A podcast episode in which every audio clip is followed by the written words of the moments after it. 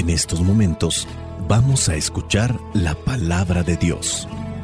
Dispón tu corazón para que el mensaje llegue hasta lo más profundo de tu ser.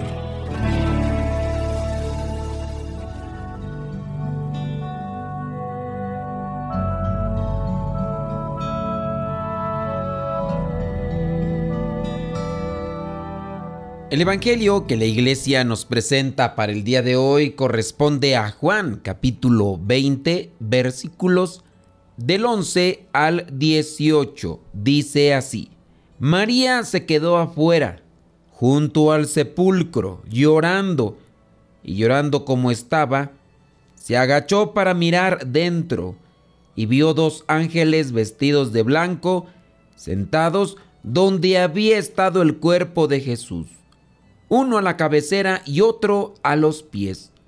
Los ángeles le preguntaron, Mujer, ¿por qué lloras? Ella les dijo, Porque se han llevado a mi Señor y no sé dónde lo han puesto. Apenas dijo esto, volvió la cara y vio allí a Jesús, pero no sabía que era él.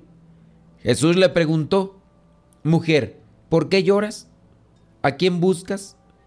Ella pensando que era el que cuidaba el huerto, le dijo, Señor, si usted se lo ha llevado, dígame dónde lo ha puesto, para que yo vaya a buscarlo. Jesús entonces le dijo, María. Ella se volvió y le dijo en hebreo, Rabuní, que quiere decir maestro. Jesús le dijo, no me retengas, porque todavía no he ido a reunirme con mi Padre, pero ve y di a mis hermanos que voy a reunirme con el que es mi Padre y Padre de ustedes, mi Dios y Dios de ustedes. Entonces María Magdalena fue y contó a los discípulos que había visto al Señor, y también les contó lo que él le había dicho. Palabra de Dios. Te alabamos, Señor. Señor Jesucristo, nuestro divino Salvador. Gracias te damos por tu infinito amor. Te escuchamos en la palabra te recibimos y adoramos en la Eucaristía. Te servimos en los hermanos.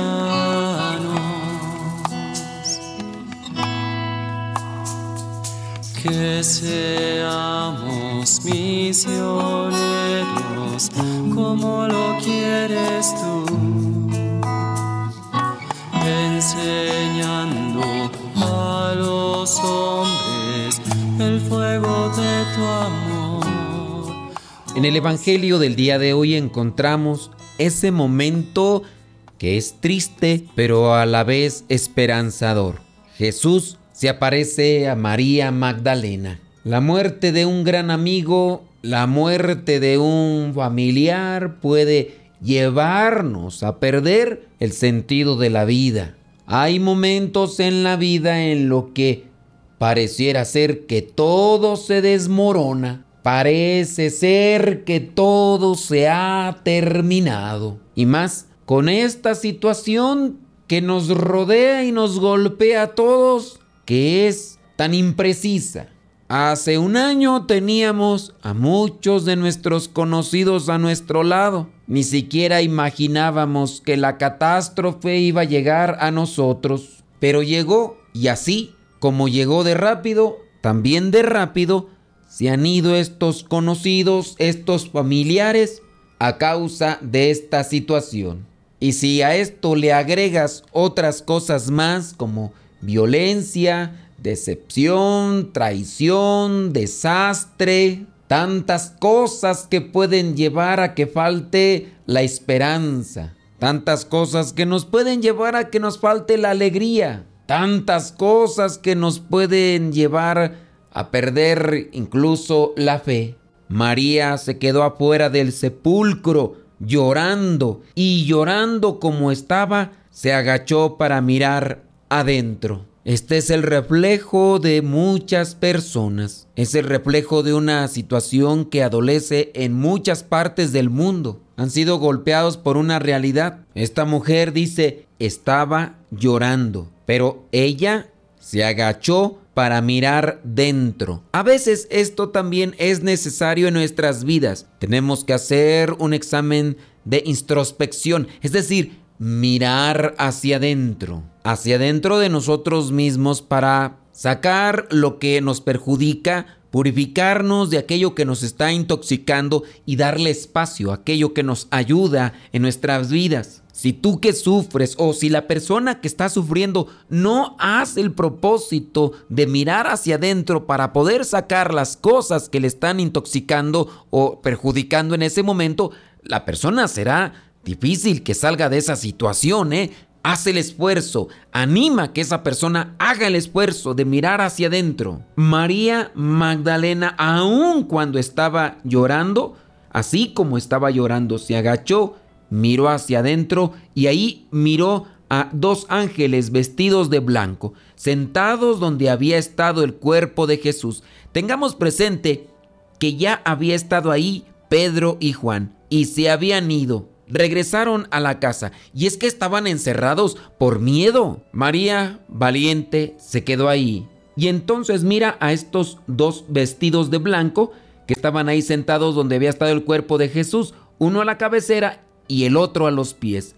Y entonces le hacen el cuestionamiento, que por qué llora. Y ella responde, porque se han llevado a mi Señor y no sé dónde lo han puesto. Hagamos la analogía psicológica necesaria para estos momentos de dolor, de duelo. María Magdalena sufriendo, primero porque murió Jesús. Muy bien, eso causó un dolor en su corazón, pero fíjate, viene ahora otro dolor y otro sufrimiento. ¿Cuál es este sufrimiento? El darse cuenta que no está el cuerpo de Jesús. Esto le causa todavía mayor dolor y por eso también está llorando. Es como cuando a una persona le asesinan a uno de sus seres queridos y sabe que acabaron con su vida, pero no le entregan el cuerpo. Doble sufrimiento, pues María Magdalena lo tenía, pero toma una decisión, mira hacia adentro. Cuando hacemos una introspección de nuestras vidas, nosotros podemos determinar es lo que nos pasa. Si sabemos qué es lo que nos pasa, podemos entonces aplicar una solución. ¿Cuánta gente no hay por ahí caminando en la vida que no saben qué les pasa? Saben que sufren, saben que la están pasando mal, pero como no han hecho un esfuerzo para mirar hacia adentro y tratar de encontrar la raíz o el problema, pues entonces a veces es difícil ayudarles. Estos ángeles le preguntan, ¿por qué lloras? Ella responde, porque se han llevado a mi Señor y no sé dónde lo han puesto. Sabe la razón del por qué está llorando. Ante estas situaciones es complicado a veces encontrar la raíz de lo que nos aqueja, porque viene el shock. Primero anunciaba, Cristo andaba por aquí, por allá, ella lo acompañaba y de un día para otro lo toman preso, le hacen su juicio y después lo clavan en una cruz. Ahí está ella presente a los pies de la cruz, está mirando la escena y después todavía no ha tenido la oportunidad de llorarle y desahogarse bien cuando se da cuenta que ya se llevaron el cuerpo de Jesús. Cosas difíciles que pueden impedir el procesar o el digerir los acontecimientos en esta situación. Apenas dijo esto, volvió la cara y vio allí a Jesús, pero no sabía que era él. ¿Qué era lo que le impedía ver a Jesús, a María Magdalena? Hay cosas que a veces se cruzan eh, en nuestra visión, en nuestra vida y no las distinguimos bien. Jesús le preguntó, mujer, ¿Por qué lloras? ¿A quién buscas? Ella, pensando que era el que cuidaba el huerto, el dolor no le permitía ver con claridad la realidad, no le permitía mirar de forma total la realidad. no se da cuenta que el que le está hablando es Jesús.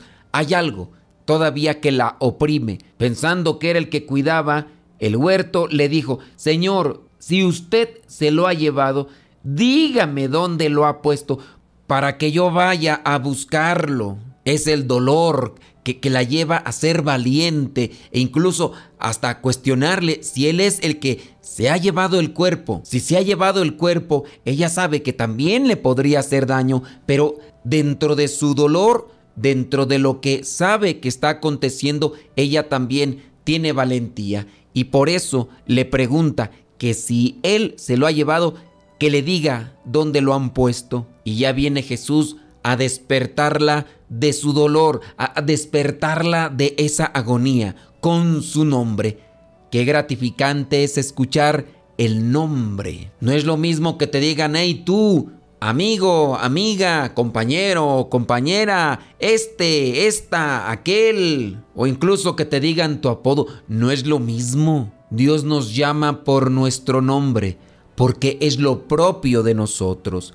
Jesús le dice, María, ella despierta, se ilumina su esperanza, la alegría le vuelve a la cara, porque escuchó su nombre, pero escuchó la voz de aquel por quien estaba llorando. Rabuní, maestro. Jesús le pide que no le retenga. Él sabe que ella, sin duda, querrá llevárselo, querrá tomarlo del brazo y llevarlo a donde están los otros discípulos, los otros apóstoles, pero él tiene una encomienda para ella. Ve di a mis hermanos que voy a reunirme con el que es mi Padre y Padre de ustedes, mi Dios y Dios de ustedes. María Magdalena fue y contó a los discípulos que había visto al Señor y también les contó lo que él le había dicho. ¿Será que María Magdalena todavía iba llorando? ¿O será que María Magdalena llegó con una sonrisa, con una alegría desbordante en su rostro? Y aún así los apóstoles no le creyeron. Y aún así los apóstoles la tomaron como una visión o algo que a lo mejor se había imaginado. Somos incrédulos ante los signos de Dios ya sea porque se manifieste de manera personal o porque no podamos ver los signos que Él realiza en otras personas. Ojalá y hagamos esta acción que de manera analógica presenta aquí María Magdalena, como en medio de su dolor y de su sufrimiento, hizo un esfuerzo para mirar dentro de aquel lugar, escuchar aquellas voces de los ángeles, reconocer qué era lo que le pasaba, por qué lloras, porque se han llevado a mi maestro, sé cuál es la raíz de mi dolor, de mi sufrimiento, sé qué es lo que le hace falta a mi vida y el día de hoy se hace presente, se manifiesta, me llama por mi nombre, pero me da una encomienda, me pide algo que realice, una misión y ahora tendré que realizarla. Dios sale a nuestro encuentro todos los días Lamentablemente, el cansancio, el trabajo, la envidia, el orgullo, la soberbia, la tristeza o la soledad no nos permite descubrir su rostro ni descubrir su voz. Que el Espíritu Santo ilumine nuestros sentidos para que encontremos la voz del Señor y su presencia entre todos aquellos que nos acompañan día a día. Soy el Padre Modesto Lule de los misioneros servidores de la palabra. La bendición de Dios Todopoderoso, Padre, Hijo y Espíritu Santo, descienda sobre cada uno de ustedes y les acompañe siempre. Vayamos a vivir la palabra. Lámpara es tu palabra para mis pasos, luz en mi sendero. Lámpara es tu palabra para mis pasos, luz en mi sendero.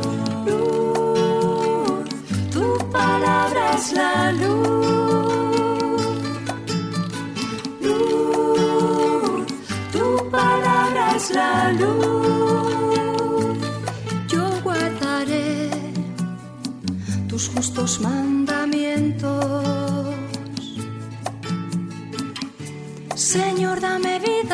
Según tu promesa.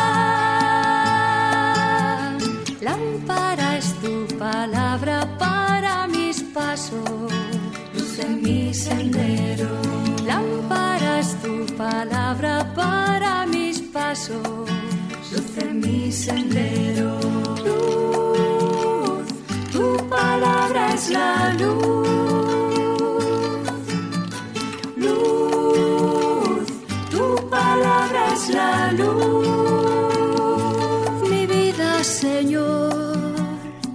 Está siempre en peligro. Pero no olvido tu voluntad. Lámpara es tu palabra para mis pasos, luz en mi sendero. Lámpara es tu palabra para mis pasos, luz en mi sendero. Palabra es la luz. Luz, tu palabra es la luz.